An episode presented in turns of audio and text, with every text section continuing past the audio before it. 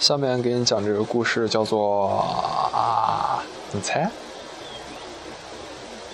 这个故事的名字叫做《这个世界我真的有很多地方不明白》。听名字都挺有意思的，其实是一个比较搞笑的故事。希望今天开心一点。这个世界我真的有很多地方不明白。我觉得人吧，真是一种奇怪的生物。这个世界我真的很多地方不明白。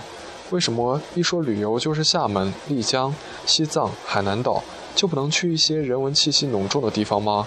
比如铁岭、鞍山、保定之类的，怎么就不能作为疗伤艳遇的圣地了呢？你就不能有些事情怀，你就不能有些情怀和品味，非要扎人堆里才高兴？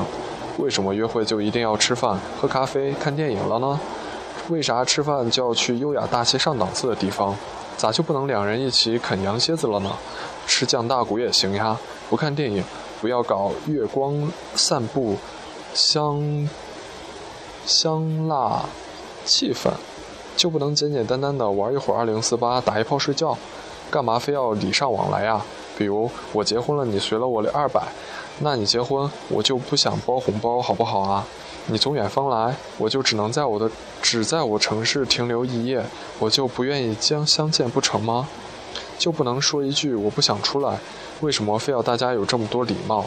不过话又说回来，同样我也不理解所谓的你和我这么好就不需要客气了的事情，就不需要客气了这件事。为何非要把感情建立在坦诚相告上呢？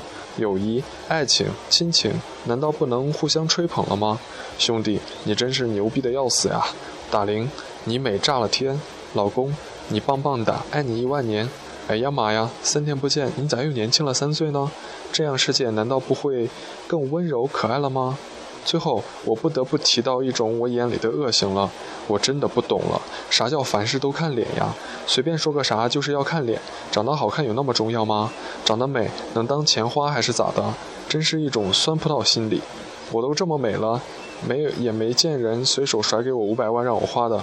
哎，这个世界我真的不明白。